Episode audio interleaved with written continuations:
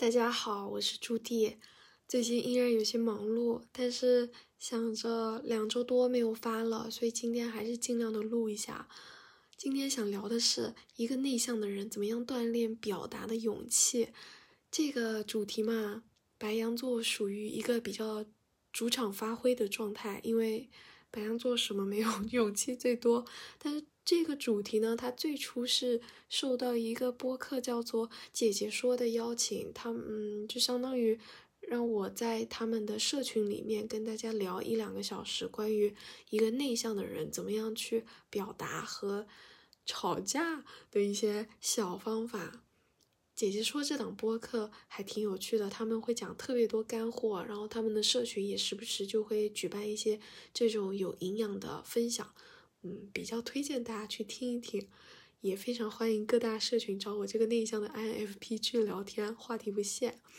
啊，回归主题，就是为什么今天想分享表达的勇气啊？这个嘛，就虽然我本人是一个内向值九十的人，呃，我也非常的害羞内向，不喜欢与人交流，但是呢，内向与社恐这东西是不一样的。内向并不影响我们去锻炼自己的表达技巧，我们完全可以成为一个收放自如的内向的人。我们既享受自己的内向，也在该去表达的时候捍卫住自己的权利，是完全可以做到的。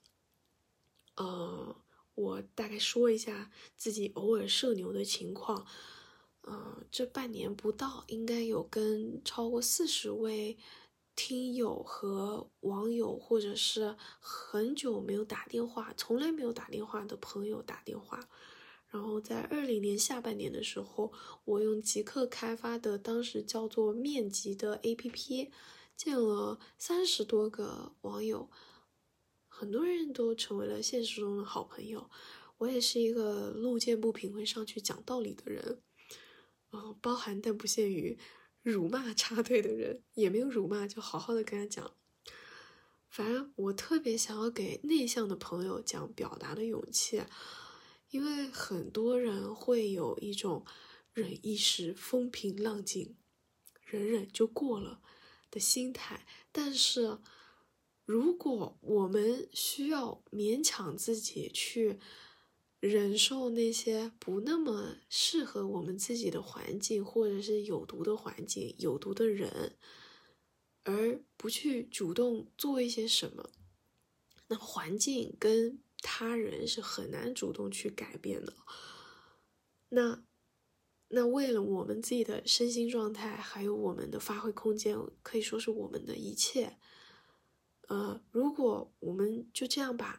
表达的主动权让给别人，或者说是牺牲了自己表达的主动权，嗯，然后然后没有办法改善自己所处的环境和周围的人，那就会非常的可惜，也会很痛苦。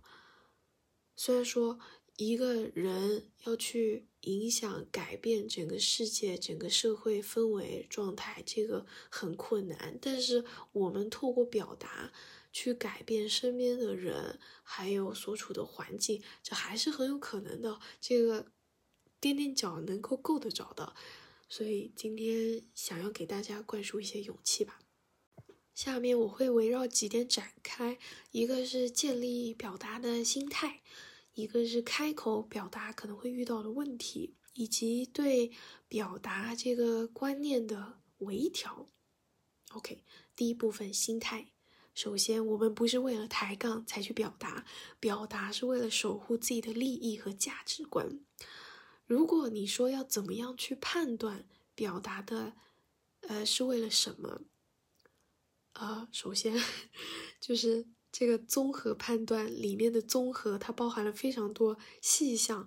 我这边能够想到的一个是，呃，你和你要表达的那个对方彼此的立场。彼此当下的状态，以及你表达和不表达以后，对自己和对方会有哪些影响？呃，说这个勇气，并不是鼓励大家去所有事情都表达，那样子会给世界带来更多的困扰。但是，是鼓励大家把表达的判断 vs 社恐这件事情分开来去看，而不是说因为自己社恐，所以把该表达的、不该表达的全部都一律否定掉，就一律当做不表达处理，这个是很可惜的。然后在表达的情况，表达可能会遇到的情况，哎，这是第二部分了。很多内向性的朋友会习惯性避开一些冲突的场面，呃，是因为身体会感应到，呃，当下的高压情况，嗯，可能会脸红、脖子粗，然后我像我的话，很可能声音会颤抖。啊，真的很怂，声音会颤抖，然后心跳会加快，呃，手心会发汗，有时候肚子还会痛，嗯，反正就是会有很多情况吧。然后如果当下对方又在呃激情的输出，呃，尤其是语速非常快的时候，啊，会慌张是正常的，是完全正常的。我记得自己在高中的时候和妈妈吵架。在手机上吵架，都是我躲到厕所一边哭，然后一边打字，然后我已经哭到了我的呃泪水都花了我的眼睛，我不能好好的看着我的屏幕，但是我还是强忍着悲痛把那个字打完发送出去了。啊，高中的时候这样，也许大家会觉得很正常，但是我二十七岁了以后也没有好到哪里去，啊，我。在之前遇到健身房有一个可能在偷拍的情况，当时是我面对着镜子在硬拉，然后有一个蛮高大的男生站在我的正后方，举着手机，手机举得很高，持续了十几秒。那十几秒也是我在硬拉的时候，呃，虽然我不能确定他是在偷拍还是在玩手机，但是他造成了我的误会，我也很不舒服。本来当下我就气呼呼的甩下了。杠铃，我就走掉了，但是我的脑子里还是非常的生气。我一边在更衣间穿衣服，一边还是很生气。我的脚一边走出了健身房，我就越想越气，我就一边很担心，如果我去跟他讲，他会不会反咬我一口，说其实我也没有什么好拍的，你怎么就这么自大呢？嗯，也许他会有很多反击我的情况，就会让我的，就就会让我就。最后不去表达了，但是同时我也会觉得，如果我就这么走了，那么他还有可能会造成下一个人的误会，然后就就是他永远都不会知道这个举动给他人带来的困扰，所以我就已经走出健身房，大概过了十分钟吧，然后我又把门打开，再走回去，直接去找到那个很高的男生，问说你刚刚是在拍我吗？然后他当下就跟我道歉。嗯，就我不是要去确认他到底拍没拍，我是要透过这个问题让他知道他引起了我的误会。就如果我不说，我只是在脑子里生气的话，他永远都不会知道。这个就就太不 OK 了。回到表达的当下，就是这个情况。尴尬是非常正常的，我们的身体会感应到这种尴尬和紧张，会有本能的想要去避免这种情况，这也是正常的。但是这种时候，你不能顺着身体去逃避，你要想一想那个表达是为了什么。如果那个目的对你来说非常重要，而且你有可能只能在当下去表达这个事情。或者说那件事情只有你能够去表达，那不管自己身体有什么样的反应，你都要相信自己能够把这件事情表达出来，不要让身体的嗯机制一些本能启动的机制，去让它成为阻止你开口的理由啊。简单来说，不要怕丢脸。第三部分就是表达的常见误区和一些小方法。其实这个方法如果要展开来讲的话，可以根据场景和对象拆分的非常细。这个还是要回到最初那个表达的目的那边，你判断这个事情是否需要表达的时候，统一的去判断。但是呢，这一期就是只要给大家鼓起勇气就行了，所以我稍微把表达。的范围放宽一点。表达可以是你鼓起勇气去勾搭你欣赏很久的人，也可以是你跟朋友说一件一直不好意思开口的事情，或者是你主动的挑起和被动的接受一些冲突，最后你透过解决冲突来达成一些目的。嗯，表达呢，大家首先会有一个误区，就是。如果要锻炼自己的表达技巧，是不是一定要到舌灿莲花的地步才可以？这个是完全不需要的。就算你像我一样是一个讲话结结巴巴、会停顿的人，也完全可以练习表达的技巧。我们只要顺顺的把自己想说的话说出来，那个就算是很 OK 的表达了。怎么样把话顺顺的说出来？我之前有两个比较常用的练习方法，一个是对着文件传输助手发语音，发完语音以后自己听一遍，或者是跟别人聊天的时候，本来我已经打好了草稿，但是我不发文字，我刻意用语音再说一遍给朋友，然后自己也听一遍，听一遍这个很重要，因为你听了，你才知道自己哪里讲的。卡哪里讲的不顺，然后不顺的原因是为了什么，或者是你有哪些语助词一直频繁过度的出现？虽然呢，我讲话到现在也还是卡卡的，但是听第一期，呃，应该说听第五期到现在的对比，都能够发现还是有蛮大的进步。从我自己体感上来说，也是。嗯，前面讲几期的时候都是讲到卡住了，然后我点暂停录制，想好了再开始录。但是现在的话都是因为哮喘喘不上气，点暂停，呃，顺好气了再开始录。反正还是有很大的区别的，但是这个区别只能你开始讲话、开始表达了以后，你才能够慢慢的感受到。你在脑袋里想是不会、不会、不会进步的。OK，第二点误区就是很多人的脑子转的非常的快，但是嘴巴没跟上，或者是嗯脑子里的想法太多太杂，然后说出来，因为你说出来你只能是线性的去说，就会显得有一点乱，没有逻辑，或者说没有章法。然后这样的话，对方可能不能完全 get 到你要表达的点，在工作场合上的话，这也会显得比较没有说服力。这一点，这一点对我来说最好用的方法就是打草稿。我记得自己小的时候，还对于一些大佬们上台发言都不用看稿。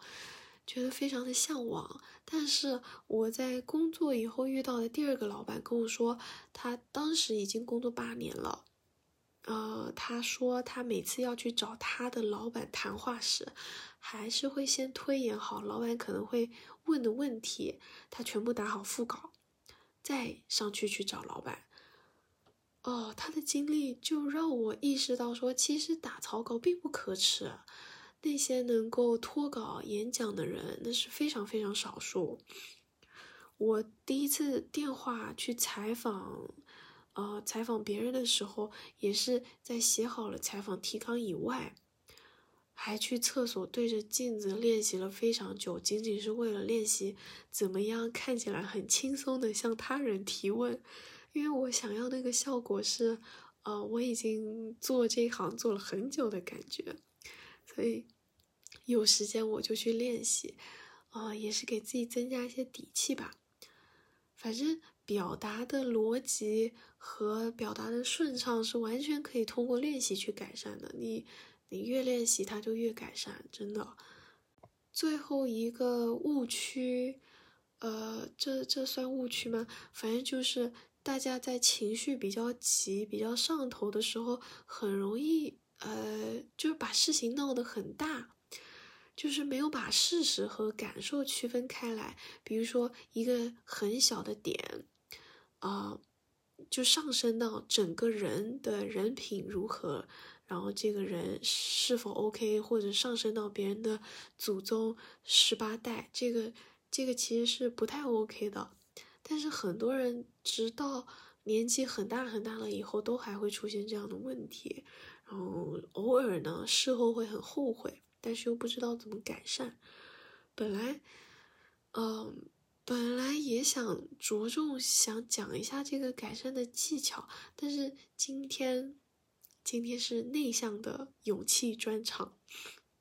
我的假设是，如果大家平常普遍是不愿意去开口的，听完这一期好不容易有了一些开口的勇气，那，嗯，就你只要做好自己讲到情深处有可能会上头。做好这个准备就好了。但是至于上头后会产生怎么样的结果，你稍微想一下自己能否接受，然后就去表达就行了。不要在表达的时候一直，呃，自绑手脚的想说自己是不是表达过头了，呃，没有必要。